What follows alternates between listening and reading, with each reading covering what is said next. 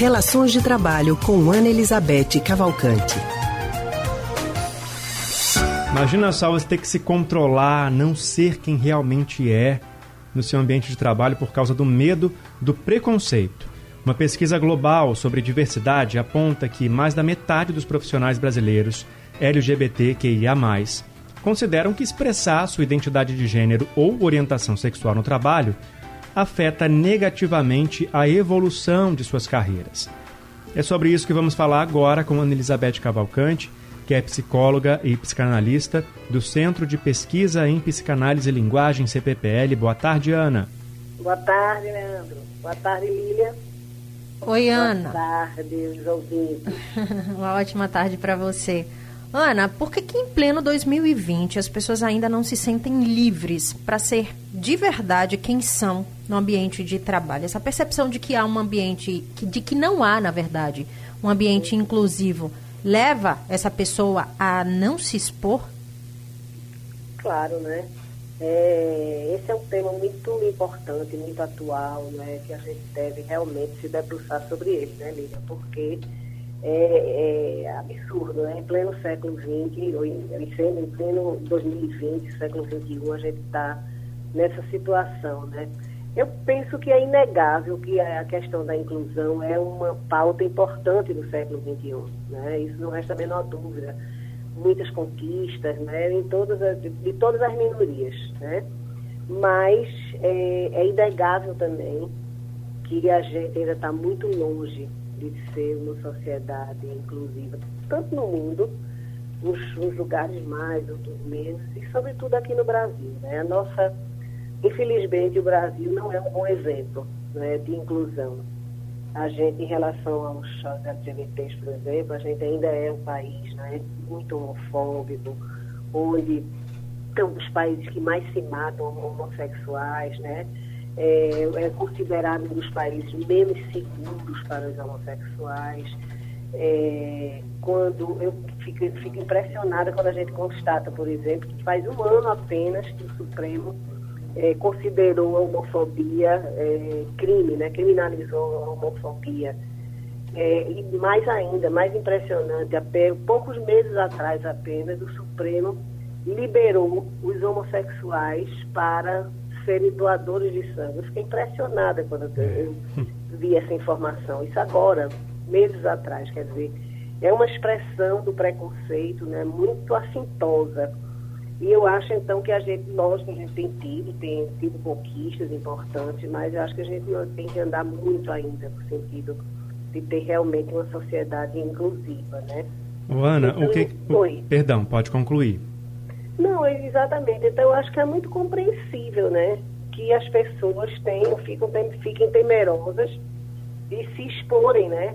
Em todos os ambientes, mas sobretudo no ambiente de trabalho, porque disso depende né, a, sua, a sua carreira, a sua, uhum. Seu crescimento né, profissional. Mas você ia falando, né? Isso, exatamente nessa, nesse, nessa questão que eu ia chegar agora, que essa pesquisa, ela vai a esse ponto da evolução no trabalho, né? Na evolução das carreiras. As pessoas estão sentindo que é, a, a orientação sexual delas ou a identidade de gênero estão atrapalhando o desenvolvimento da carreira, ou seja, é um prejuízo além do emocional, um prejuízo Exatamente. além do financeiro, vai muito além de todos os, os prejuízos que as outras pessoas é, podem não sentir. E aí isso também depende do comportamento dos colegas e da cultura da empresa, né? O que, que tem que mudar claro. para essas pessoas se sentirem mais à vontade e deslancharem na carreira sem medo? Pois é. Você sabe, é uma coisa tão impressionante isso, Leandro, porque, por outro lado, tem umas pesquisas muito interessantes, sabe? geralmente americanas, né? que mostram como empresas que abraçam essa causa, né? que põem na sua, nas suas políticas, né? as, as suas políticas de justamente a, a inclusão com, e, e, tem de fato né, uma realidade mais inclusiva e mais diversa, como essas empresas são mais produtivas. Tem, tem pesquisa, por exemplo, de uma, de uma consultora chamada Marquinhos, que né, mostra que essas, essas, essas empresas, em relação a outras menos inclusivas, elas são 21% mais produtivas. Então, veja, né, quer dizer, a importância disso. No entanto, você ainda tem empresas que, que não, não inclui né, nas suas pautas e nas suas políticas uma, uma, essa, a, a pauta da inclusão.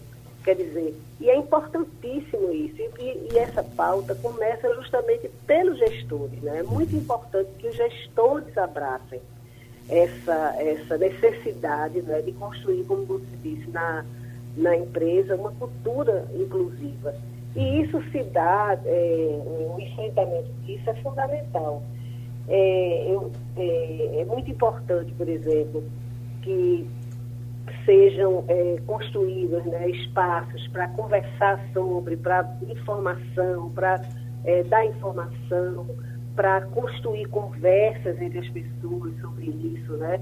Também a repreenda, né, o, a repressão de qualquer manifestação homofóbica, desde as mais leves, como brincadeira, brincadeiras, né? clássicas, né? essas piadas clássicas, até aquelas mais enfáticas mesmo, né? de prejudicar, como a gente estava falando, prejudicar a carreira profissional, a, a ascensão profissional da pessoa por causa, por causa da sua orientação sexual.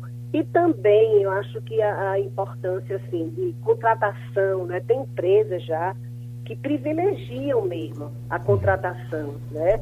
de pessoas de orientação sexuais diversas como uma política de empresa. Quer dizer, essas coisas são muito importantes, né? É, o público as é? pessoas trans, né, tem políticas de, de empresas que dão prioridade a elas mesmas, porque elas são as que mais sofrem preconceito. Exatamente. E que é uma oportunidade importantíssima para que elas convivam com as, com as outras pessoas, porque a convivência com essas pessoas é fundamental, né, Leandro? Porque quando você convive, você vê que isso, do ponto de vista do desempenho, do ponto de vista da, é, da ética, do ponto de vista da amizade, isso não tem a menor importância. Então é muito importante que você propicie locais de convivência, né? Com conhecer, conhecer, é, claro. É, conhecer é o primeiro pode ser o primeiro passo para derrubar o preconceito. É, Ana, derrubar o preconceito, exatamente. Muito obrigado, viu, pela sua participação aqui hoje no Rádio Livre. Tá bom, até, até a próxima quarta. Até, até a próxima semana, Ana. Uma ótima tarde para você. A gente acabou de conversar com a psicóloga e psicanalista do Centro de Pesquisa em Psicanálise e Linguagem, CPPL, Ana Elizabeth Cavalcante. Rádio Jornal. Pernambuco no seu rádio.